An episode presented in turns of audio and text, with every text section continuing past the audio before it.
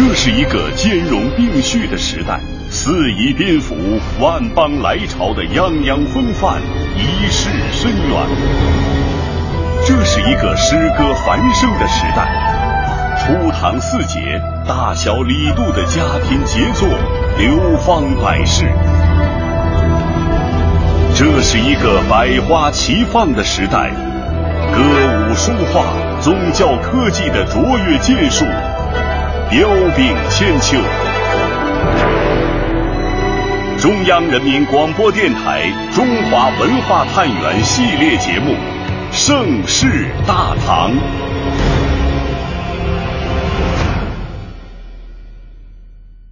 第三集《唐诗诗堂》。大型文化益智类电视节目《唐诗风云会》座谈会今天在西安召开。《唐诗风云会》是陕西会主研发的大型文化。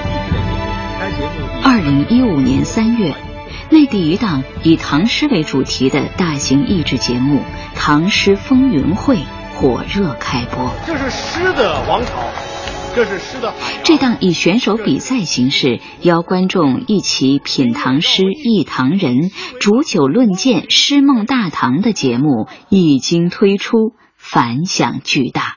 锄禾日当午，汗滴禾下土。大唐长安，长安是唐诗的家园。黄河冰塞川，天子呼来不上船。穿花蛱蝶，深深陷。轻舟已过在娱乐节目占据荧屏半壁江山的今天，一档传统文化节目何以有着如此强大的生命力？唐诗风云会主持人，北京师范大学文学院教授康震。所以我就发现，这个高手在民间，热爱在民间。因为我是研究唐诗的，那我肯定对唐诗感兴趣。但是我们接触到的选手绝大部分，他不是职业者，摆摊的民警啊，甚至是退休的大妈。但是对于唐诗的这种执着和热爱，那是超乎我的想象。唐诗呢，它有一个特点，总的来讲，唐诗的语言是比较简明的。嗯，它所使用的很多意象。都是我们大家非常熟悉的，传递给我们的意蕴却是非常深远的。所以，虽然隔了一千多年，但我们现在这些现代人、当代人读起来了，就还感觉好像是昨天才写的，跟我们之间是没有隔阂的。中国是一个以诗为歌的国度，千百年来，一代代的诗歌佳作滋养了无数或欢愉或孤寂的灵魂。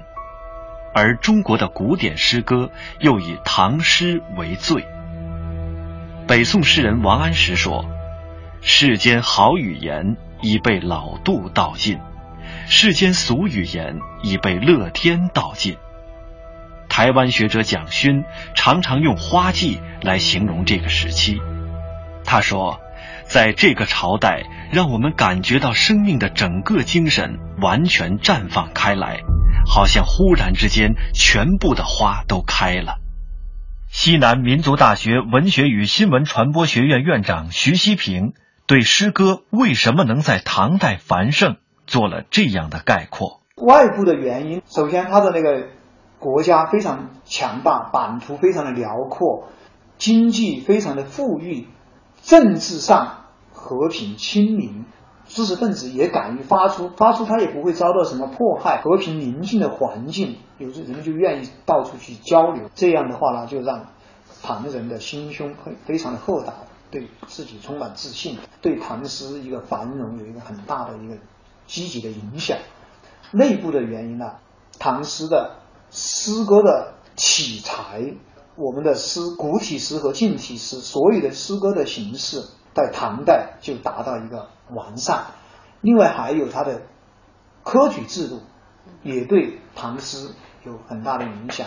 比如说你在汉代也有很好像有些条件也相似，但是他那个时候他没有科举制度，文人他没有那种晋升之阶。朝为田舍郎，暮登天子堂，是科举进士的准确写照。中国人民大学国学院教授。梦现实，古代的考试制度很重要的，这西方人就不理解，这怎么可能呢？这写诗好不好，跟他当官理政有什么关系呢？其实这是不理解中国制度。中国制度是什么呀？就是你要证明你有一定的文化水准。考试考什么？不是考最高的，考最低的。你要达到这个最低标准。为什么要写诗啊？写诗要写什么？要要考什么呀？你要懂得典故，要读书吧，要会押韵，很重要吧？会押韵。而更重要的是什么呢？科举考试是平民社会的特点。唐朝的时候，日本广泛全面的向中国学习，但有一条他没学，科举考试他没有学。其实是日本是贵族社会。社会贵族成员当国家的干部，成为国家的官员，没有门槛。用科举选拔国家官员，让平民有了实现抱负、改变命运的途径。由此可见，唐朝最高统治者对于科举的重视。因此，唐朝诗人的社会地位极高。闻一多说。一般人爱说唐诗，我却要讲诗唐。诗唐者，诗的唐朝也。唐代诗歌随着时代的潮起潮落、云卷云舒，形成了初唐、盛唐、中唐和晚唐四个不同时期的风格特点。初唐。唐太宗立格浮华文风，提倡务实精神。在此背景下，四位俊朗的年轻人拉开了唐朝诗歌的大幕：王勃、杨炯、卢照邻、骆宾王，人称“初唐四杰”。豫章故郡，洪都新府，兴。分一枕，地皆横庐。襟三江而带五湖，控蛮荆而引瓯越。物华天宝，龙光射牛斗之墟。王勃二十六岁参加宴会时，即兴写下的《滕王阁序》已是传颂千古的名篇。当王勃写道：“落霞与孤鹜齐飞，秋水共长天一色”时，宴会主人严某大为惊服，此乃天才，此句必将流传万代。以王勃为首的四杰在初唐诗坛的地位很重要，因四人均才高而位卑，所以他们比较接近社会现实。从他们开始，初唐的诗歌开始告别齐梁以来的绮丽与喜，走向了清新典雅。更重要的是，在文学形式上，四杰为五言律诗奠定了基础，并且使七言古诗发展成熟。那唐诗为什么会有不同的格律？为什么会产生五言和七言，而不是其他的形式呢？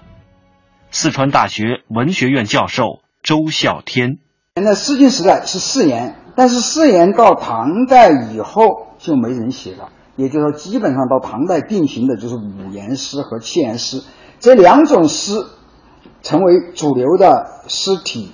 近代一直到现代，这个趋势它没有改变过。是五言这种形式，它更加适合于汉语的文言的那种特点，就是它有两个字一顿，也可以一个字一顿。春眠。不觉晓，床前明月光。他是二二一，它是这个节奏。七言诗呢，它就是再多一个双音部，朝辞白帝彩云间。它有一个单音节的一个结尾，它不像那个，就是说四言的全部是双音节的。关关雎鸠，在河之洲，比较的单调一些。四节开风气先河。使初唐诗坛清新凌冽、生机勃勃。他们无法知道，在这之后即将到来的是怎样的一个文学巅峰，而他们为这个巅峰的到来做出过怎样重要的贡献。北京师范大学文学院教授康震：初唐四杰的任务就是从一个诗人的角度来讲，他们所写的题材，他们所使用的体裁，他们对于五言律诗，当时他们还是着力五言律诗的这种锤炼，正在一步一步的推向什么呢？推向成熟。所以他们等于是为唐诗全面的走向成熟在奠定一个基础。唐朝建立不久，经济就从隋末的大破坏中恢复过来。并迅速得到发展，天宝年间上升到顶点。唐太宗贞观四年，唐王朝打败突厥，使得原属东突厥的各属国归属唐朝。他们推尊唐太宗为天可汗，唐朝遂取代势力强大的突厥而成为东亚盟主。国力的强大为文化的发展创造了极为有利的环境。盛唐诗人王湾有一首《次北固山下》，当时的宰相张悦称赞不已，将其中的一联抄在官署的墙上，作为诗歌的楷模。这一联正好恰当的形容那个时代：海日生残夜。江春入旧年。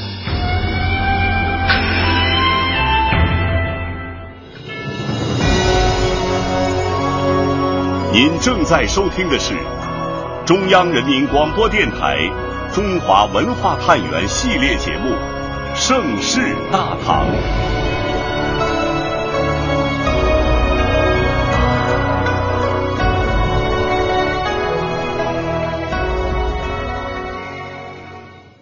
欢迎各位来到我们江油的李白纪念馆。我们李白纪念馆呢，是为了纪念唐代伟大的浪漫主义诗人李白而修建。而前方我们看到“李白故里”四个大字呢，是由改革开放的总设计师、一代伟人邓小平在一九八二年的时候所题写的这四个大字。位于四川江油的这片仿唐建筑群。是今天的人们与诗仙李白进行心灵对话的一处极好所在。开元十八年，为了踏上仕途，实现自己的理想抱负，李白怀揣“大鹏一日同风起，扶摇直上九万里”的希望，来到了唐王朝的政治中心长安。这时候的唐朝处于开元盛世的图景，一片繁荣。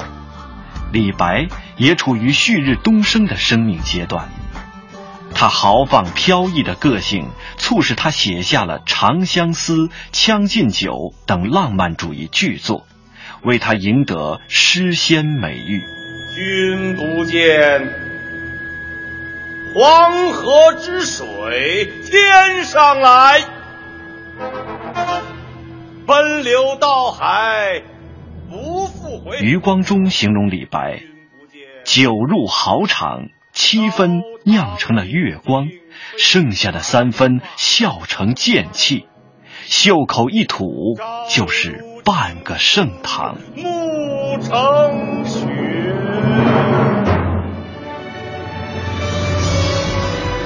盛世大唐催生了以李白为首的众多诗人。又因诗人诗作众多，催生了诗歌流派的成熟。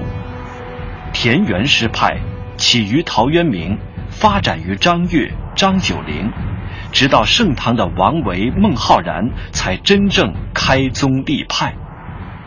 四川大学文学院周孝天教授这样概括了田园诗派能在盛唐诞生的原因：国内生活比较和平，那么也有很多的文人，一个是为了读书。他必须就是说，到那个自然环境比较好的山林里边去，或者说到那个农村。嗯，有一些人是为了就是说提高自己的知名度，他要去追求隐居。所以说，那个文人跟农村跟田园，他也比较密切。盛唐社会的富庶繁荣。使很多士大夫文人有足够的闲暇，寄情山水，仗剑去国，辞亲远游。此时由隐入室是社会风尚，被视为终南捷径。再加上佛教的兴盛和禅宗的兴起，又为隐逸山林的文人提供了借山水悟道明智的思维方法和表现手段，因此田园诗大量产生。与田园诗派的惬意恬淡不同，边塞诗派以其大漠孤烟、黄河落日的辽阔豪迈，吟诵出唐人的气度胸襟、壮志豪情。边塞诗之所以繁荣，一是现实状况所致，二是从军赴边、建功立业是当时文人的时尚。正像杨炯所云：“宁为百夫长，胜作一书生。”周孝天教授也给出了这样的解读：到盛唐的时候啊，社会生活已经安定了一百多年，文人基本上都有这样的阅历。一个就是说，寻找发展机会嘛，边地需要人才嘛；另一个就是说，观光嘛，就是走万里路嘛，到边地去开阔了他们的眼界。还有唐代的国防力量比较的强大，所以当时的人他都有一种很强的一种自信心、自豪感，呃，有一种从军光荣的那种感觉。所以这个时候，他自然的就是说，大量的文士，他们都写这个题材，所以他最后形成一个大类，他就是大家因为写的人多了，最后就形成了一个派。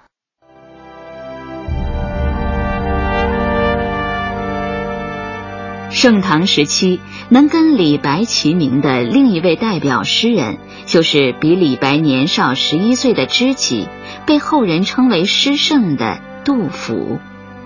杜甫出生于唐玄宗登基的七百一十二年，他见证了大唐开元盛世，又遭逢八年安史之乱。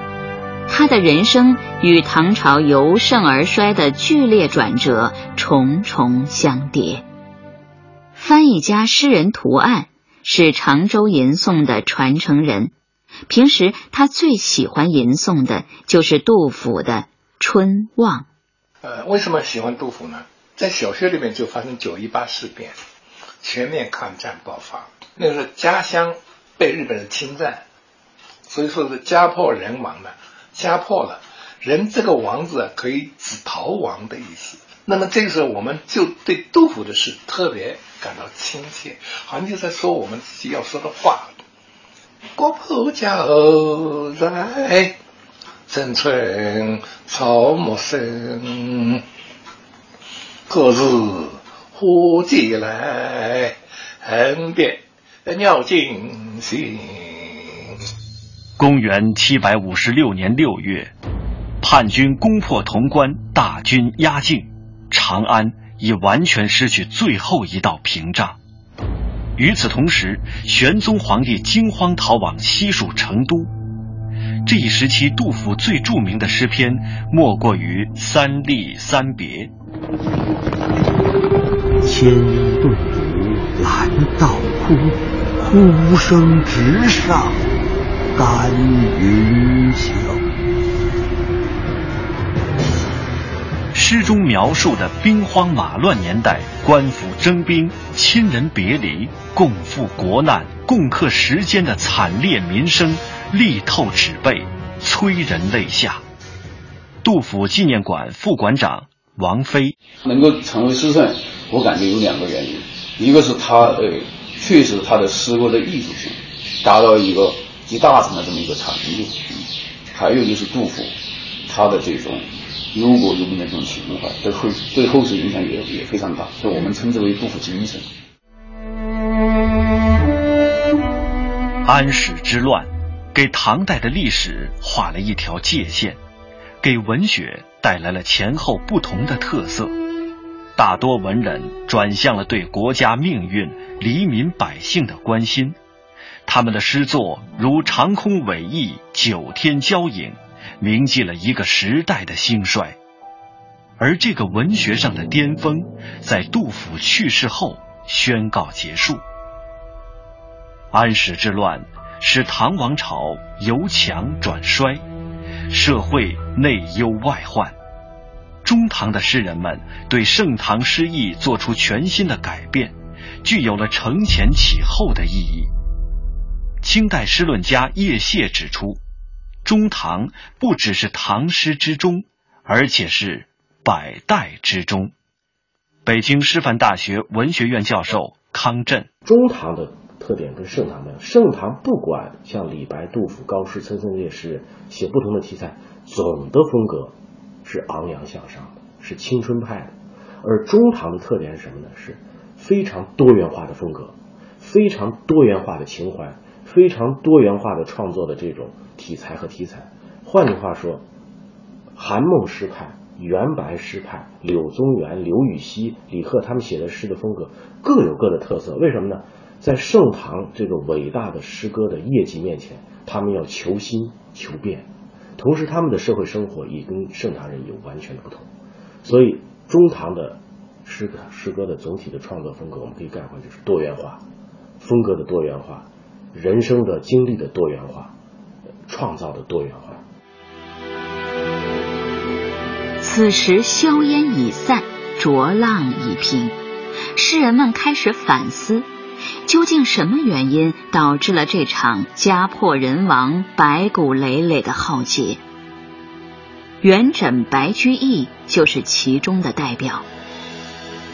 元白提倡现实主义的创作方法。主张文章何为实而著，歌诗何为事而作，用新题写实事，反对无病呻吟，也不以能否入乐作为衡量标准，因此形成了新乐府派。中唐诗歌在穆宗长庆年间开始逐渐衰落，这种衰势之象使世人的心态发生了变化。从而也对晚唐诗歌产生了重要的影响。西南民族大学文学与新闻传播学院院长徐希平：晚唐的时代呢，整个的国力已经发生了大的变化。国内我们都知道经历安史之乱，藩镇割据，宦官当权，后来还有农民起义，所以唐朝已经是江河日下。晚唐诗歌很少再现开阔而超越的精神气举和富于理想气质的激情，更多的转向了对日常人情、男女情爱这些精神世界的一般内容的表现。诗歌常流露出浓郁的伤感情调，形成了独具特色的绮丽深婉的艺术取向。徐希平、杜牧和李商隐。骨子里边还是有前代的那种志向，想想要那个反映现实，但是大势如此啊，环境压抑人才，所以他们是心有余而力不足，只能是用一种用死的方法来表达自己的那种志向和他的一种伤痛。屈原以来的那种香草美人以喻君子的手法，含蓄的表达自己的伤痛。例如梁启超说李商隐的诗很美，但一句我都读不懂。他晚唐诗，他就衰讽的啊一种悲剧的一种一种美。向晚意不适，驱车登古原。夕阳无限好。只是近黄昏。登乐游原只有二十个字，但一下就能让人感觉到岁月已经走到了晚唐。诗人好像走到庙里，抽了一支与他命运有关的签，签的第一句就是“向晚”，向晚就是已经快入夜了。安史之乱之后，唐代盛世的故事全部变成了流传在民间的传奇。李商隐笔下的繁华，是对逝去繁华的追忆，他自己已然不在繁华中了。当李商隐、杜牧在九世纪五十年代相继去世后，唐代就再没有出过大诗人了。从六十年代起，农民暴动不断发生，八十年代中期，以黄巢为首的农民大暴动平息后，唐王朝奄奄一息，只等着彻底崩溃。唐王朝这幢摩天大厦坍塌的前夕，诗人韦庄写过一首《台城》，来哀悼六朝的沦亡。江雨霏霏，江草齐，六朝如梦，鸟空啼。无情最是台城柳，依旧烟笼十里堤。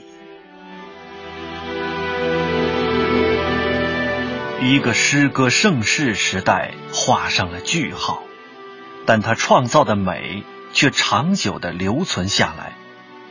《全唐诗》收录四万九千多首诗作，作者达两千八百余人，而这远远不是唐诗的全部，却也足以让人叹为观止。学者余秋雨说：“唐诗确实是一种大美，不管在什么情况下一读，都能把心灵提升到清纯而又高迈的境界。”回头一想，这种清纯高迈本来就属于自己，或属于祖先秘传，只不过平时被大量琐事掩埋着。这个自己看似俗物缠身，居然也能与高山共俯仰，与白云同翻卷，与沧海齐殷勤。唐诗在中国却成了非常普及的常态存在。